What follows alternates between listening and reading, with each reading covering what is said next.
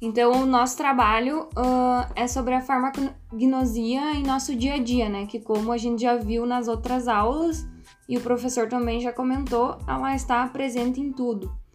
Uh, os componentes é eu, Camila, a Bruna, o Leandro, a Letícia e a Renata. Então, é o ramo mais antigo das ciências farmacêuticas e tem como alvo de estudo os princípios ativos naturais sejam animais ou vegetais, conforme a gente já viu em aulas também. Uh, nós escolhemos alguns produtos bem conhecidos e do nosso dia a dia para a gente trazer e apresentar para vocês. O primeiro deles que a gente destacou foi o café, que, segundo a lenda, foi um pastor que estava cuidando das ovelhas no campo e das cabras e elas ficavam agitadas quando comiam as folhas do cafeeiro.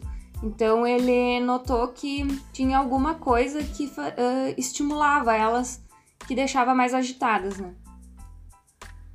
O café ele está presente em todo o nosso dia a dia, tanto em alimento como uh, medicamentos, seja de várias formas, né?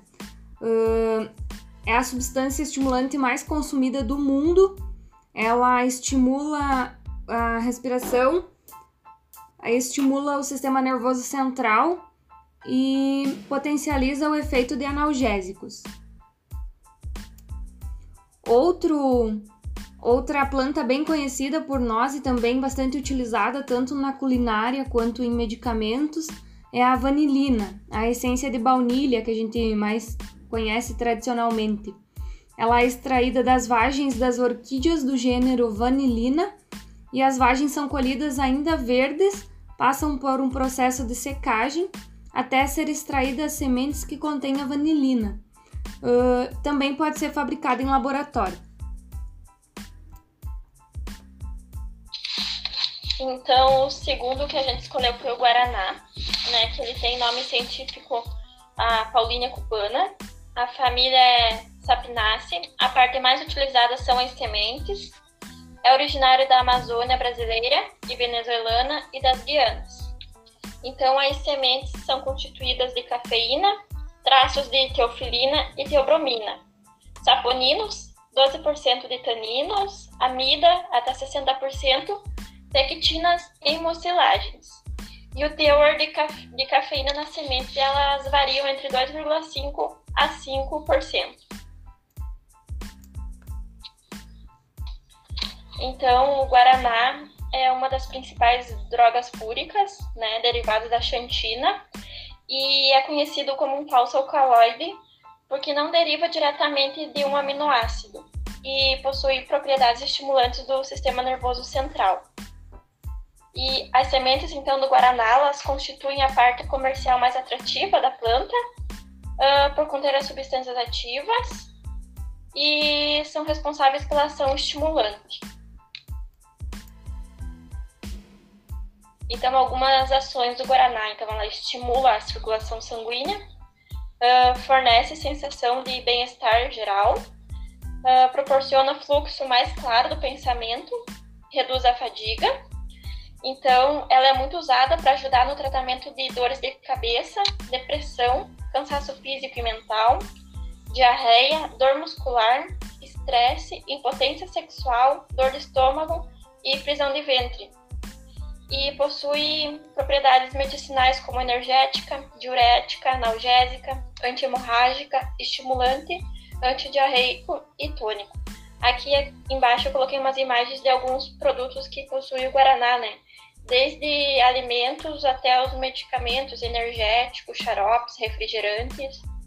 O outro que a gente escolheu então foi o cacau, família Sterculosae, e a parte utilizada então é a semente né, uma árvore originária da América tropical e cultivada no Sudeste Asiático, África e América do Sul. E é constituída de triglicerídeos e ácidos graxos, compostos fenólicos e taninos, metilxantina, uh, cafeína e teobromina. E então na farmácia eles utilizam o cacau como corretivo de cheiro e de sabor né, em, em certas fórmulas medicamentosas, uh, as propriedades farmacológicas e terapêuticas relacionam-se às quantidades de teobromina e cafeína, que produzem as ações diuréticas e vasodilatadora.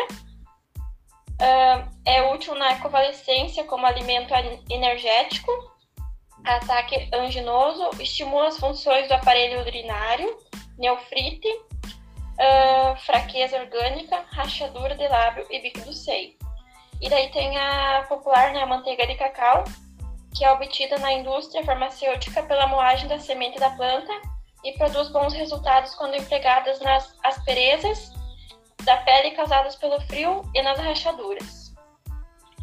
O outro produto é o amido, que ele é bastante utilizado na indústria farmacêutica e na indústria química de alimentação. Os amidos considerados oficiais no Brasil são o de milho, o de arroz e o de trigo. E também as raízes, que são as féculas de batata e mandioca, que constam, constantam na farmacopeia brasileira. O amido e as féculas têm bastante importância, pois na, na, indústria farmacêutica eles servem como recipientes na produção de cápsulas de medicamentos e comprimidos e também auxiliam na identificação de fármacos e na sua pesquisa. A droga em farmacognosia. Droga é a matéria que sofreu alguma transformação para servir de base ao medicamento. Ela pode ser tanto a matéria como animal ou vegetal, que sofreu um processo de coleta, de preparo e conservação, até que suas, uh, até que suas propriedades possibilitem o, o uso de forma bruta de medicamento. As drogas aromáticas, elas possuem em sua composição os óleos essenciais, os óleos essenciais são considerados uma substância volátil que não se mistura em água e geralmente bem aromática. E a sua diferença em comparação dos outros óleos é a sua volati volatilidade. E os óleos essenciais são derivados dos terpenoides. Tem alguns exemplos dos derivados dos terpenoides, que são os mentols, a funchona, citronel, citronelol e o borneol. Eles são bastante utilizados na perfumaria, na indústria de alimentos e nos cosméticos. E eles são encontrados em diferentes órgãos vegetais. Então, as plantas medicinais. A pesquisa de novas plantas medicinais busca o isolamento do princípio ativo, e a sua identificação, a verificação de sua atividade farmacodinâmica, dos seus princípios ativos, bem como do extrato vegetal, envolvendo-se constitui uma atividade relevante para ser usado em um medicamento, como por exemplo a cafeína. É encontrado em certas plantas e usada para o consumo em bebidas na forma de infusão como estimulante em diversos medicamentos. A cafeína produz efeito analgésico auditivo quando administrada simultaneamente em especial com anti-inflamatórios não hormonais. A cafeína possui um efeito estimulante do sistema nervoso central, que aumenta a atividade analgésica, ajudando a ter um melhor efeito terapêutico. Então, juntamente com os medicamentos com, como ibuprofeno e o paracetamol, junto à cafeína, ela ajuda a ter um melhor um melhor efeito terapêutico. Geralmente não deve ser usada em pacientes com hipersensibilidade, devido a alguns componentes da sua composição que podem causar uma resposta autoimune, gerando possíveis alergias. Então, uh, o ácido, o famoso ácido acetilacílico é extraído do salgueiro branco. Então, a, a salicina, que é o composto, ele é extraído da casca do salgueiro e ela foi isolada pela primeira vez em 1829. Porém, desde antes já era muito utilizada. Então, existem relatos na literatura que ela era usada desde o tempo de Hipócrates, sobre o alívio das dores, e também em outros registros egípcios que era usado como tônicos. Foi o primeiro fármaco sintético utilizado na terapêutica.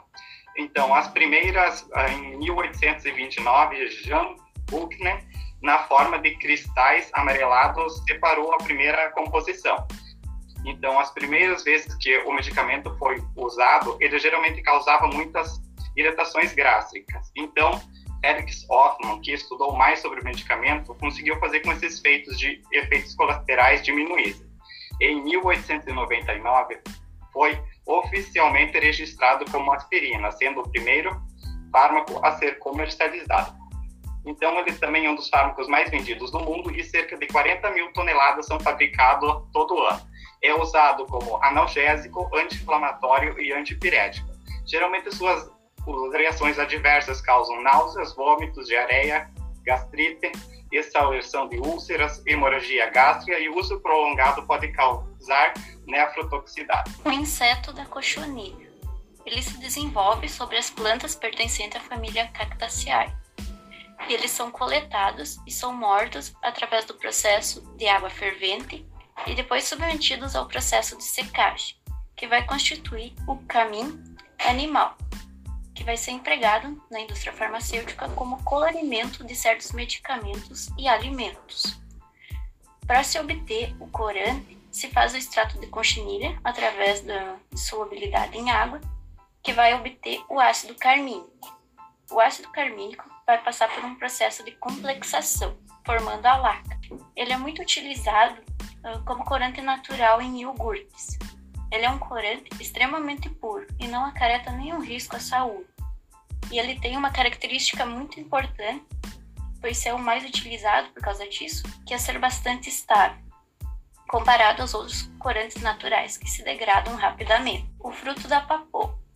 Primeiro se faz uma incisão nesse fruto para se obter o látex, que em contato com o ar ele se solidifica. Por isso se colhe o máximo desse látex e se faz em forma de pães. E isso se passa por um processo de secagem, que vai constituir o pão de ópio.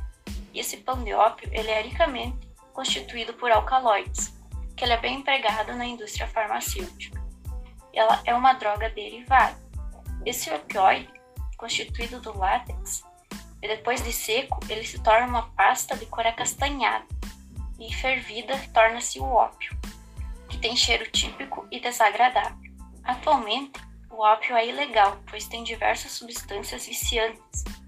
Porém, ela tem também uh, substâncias com atividades anestésicas, que foi muito utilizada como sedativo e tranquilizante e também como medicamento para diarreia, gota, diabetes, desinteria, tétano, insanidade e ninfomania. Desse ópio, a gente se obteve opiócidos naturais, como a morfina, que é um alcaloide com um efeito narcótico, e a codeína, e os opiócidos semissintéticos, onde temos a heroína. Além disso, se tem diversos outros medicamentos sintéticos porém a sua venda somente é com receita por conta desse efeito viciante que ela causa. Então, o bilis de boi é um extraído de origem animal, bovina, retirado de animais mais velhos, na forma de cálculo formado pelo acúmulo de sais na vesícula biliar do animal, onde é biofilizada para garantir melhor atividade biológica de alta qualidade. É um suplemento dietético exclusivo formado para apoiar a produção de bilis no fígado e promover uma digestão saudável da gordura.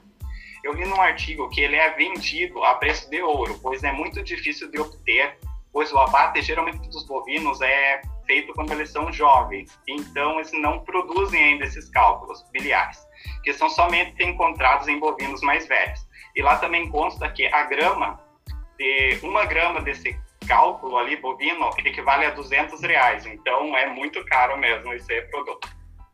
O mel de abelha, ele é extraído do néctar das folhas, das flores e de excreções de abelha. Ele é um adoçante natural e ele tem uma forte ação antimicrobiana.